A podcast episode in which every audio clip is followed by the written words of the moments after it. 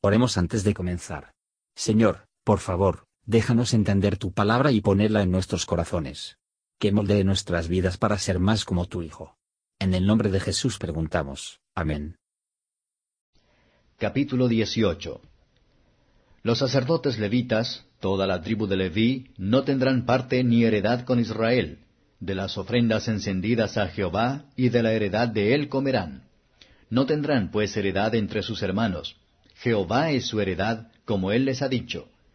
Y este será el derecho de los sacerdotes de parte del pueblo, de los que ofrecieren en sacrificio buey o cordero, darán al sacerdote la espalda, y las quijadas, y el cuajar. Las primicias de tu grano, de tu vino y de tu aceite, y las primicias de la lana de tus ovejas le darás, porque le ha escogido Jehová tu Dios de todas tus tribus, para que esté para ministrar al nombre de Jehová él y sus hijos para siempre. Y cuando el levita saliere de alguna de tus ciudades de todo Israel, donde hubiere peregrinado, y viniere con todo deseo de su alma al lugar que Jehová escogiere, ministrará al nombre de Jehová su Dios, como todos sus hermanos los levitas que estuvieren allí delante de Jehová.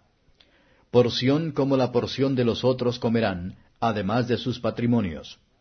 Cuando hubieres entrado en la tierra que Jehová tu Dios te da, no aprenderás a hacer según las abominaciones de aquellas gentes. No sea hallado en ti quien haga pasar su hijo o su hija por el fuego, ni practicante de adivinaciones, ni agorero, ni sortílego, ni hechicero, ni fraguador de encantamentos, ni quien pregunte a Pitón, ni mágico, ni quien pregunte a los muertos. Porque es abominación a Jehová cualquiera que hace estas cosas, y por estas abominaciones Jehová tu Dios las echó de delante de ti perfecto serás con Jehová tu Dios, porque estas gentes que has de heredar a agoreros y hechiceros oían, mas tú no así te ha dado Jehová tu Dios. Profeta de en medio de ti, de tus hermanos, como yo te levantará Jehová tu Dios, a él oiréis. Conforme a todo lo que pediste a Jehová tu Dios en Horeb el día de la asamblea, diciendo, No vuelva yo a oír la voz de Jehová mi Dios, ni vea yo más este gran fuego, porque no muera. Y Jehová me dijo, Bien han dicho, profeta les suscitaré de en medio de sus hermanos como tú, y pondré mis palabras en su boca, y él les hablará todo lo que yo le mandare. Mas será que cualquiera que no oyere mis palabras que él hablare en mi nombre, yo le residenciaré. Empero el profeta que presumiere hablar palabra en mi nombre, que yo no le haya mandado hablar, o que hablare en nombre de dioses ajenos, el tal profeta morirá. Y si dijeres en tu corazón, ¿cómo conoceremos la palabra que Jehová no hubiere hablado? Cuando el profeta hablare en nombre de Jehová, y no fuere la tal cosa, ni viniere, es palabra que Jehová no ha hablado. Con soberbia la habló aquel profeta. No tengas temor de él.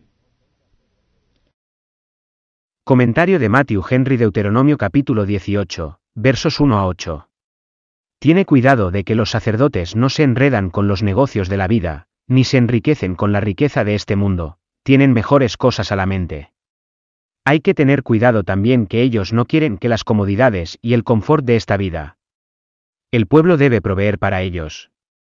El que tiene el beneficio de las asambleas religiosas solemnes, debe dar ayuda para el apoyo cómodo de los que ministran en tales asambleas, versos 9 a 14. ¿Era posible que un pueblo tan bendecido con instituciones divinas, deben siempre estar en peligro de hacer eso sus maestros a quienes Dios había hecho a sus cautivos? Ellos estaban en peligro, por lo tanto. Después de muchos como una advertencia, se les acusa de no hacer según las abominaciones de las naciones de Canaán. Todo cómputo de días de suerte o mala suerte, todos los encantos de las enfermedades, todos los amuletos o hechizos para prevenir el mal, la adivinación, etc., están aquí prohibidas. Estos son tan malos como para ser una causa principal del desarraigo de los cananeos.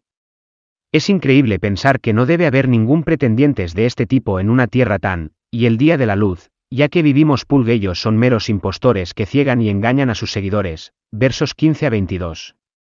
Es aquí está prometido con respecto a Cristo, que debe llegar un profeta, grande más que todos los profetas por quienes Dios quiso dar a conocer a sí mismo y su voluntad a los hijos de los hombres, más completa y clara de lo que nunca había hecho antes.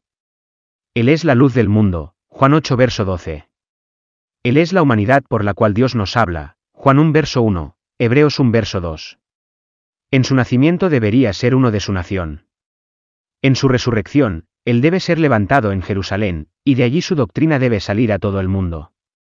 Por lo tanto, Dios, habiendo levantado a su Hijo Cristo Jesús, lo envió para que nos bendiga. Él debe ser semejante a Moisés, solo por encima de él. Este profeta ha venido, incluso Jesús, y es el que había de venir, y estamos en busca de ninguna otra. El punto de vista de Dios. Que Él da, no va a aterrorizar o abrumar, pero nos anima. Él habla con afecto paterno y la autoridad divina unida.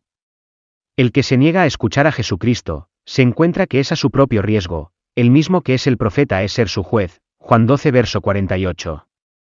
Hay entonces aquellos que se niegan a escuchar su voz, para aceptar su salvación, o producir la obediencia a su dominio. Pero felices que los que confían en Él, y le obedecen. Él los guiará por sendas de la seguridad y la paz, hasta que los lleve a la tierra de la luz perfecta, la pureza y la felicidad. He aquí una advertencia contra los falsos profetas. Es altamente nos interesa tener una piedra de toque con que derecho a intentar la palabra que oímos. Para que sepamos lo que esa palabra es que Jehová no ha hablado. Lo que está en contra del sentido llano de la palabra escrita, o que da fisonomía o estímulo al pecado, podemos estar seguros de que no es lo que el Señor ha hablado. Gracias por escuchar y si te gustó esto, suscríbete y considera darle me gusta a mi página de Facebook y únete a mi grupo Jesús Answers Prayer.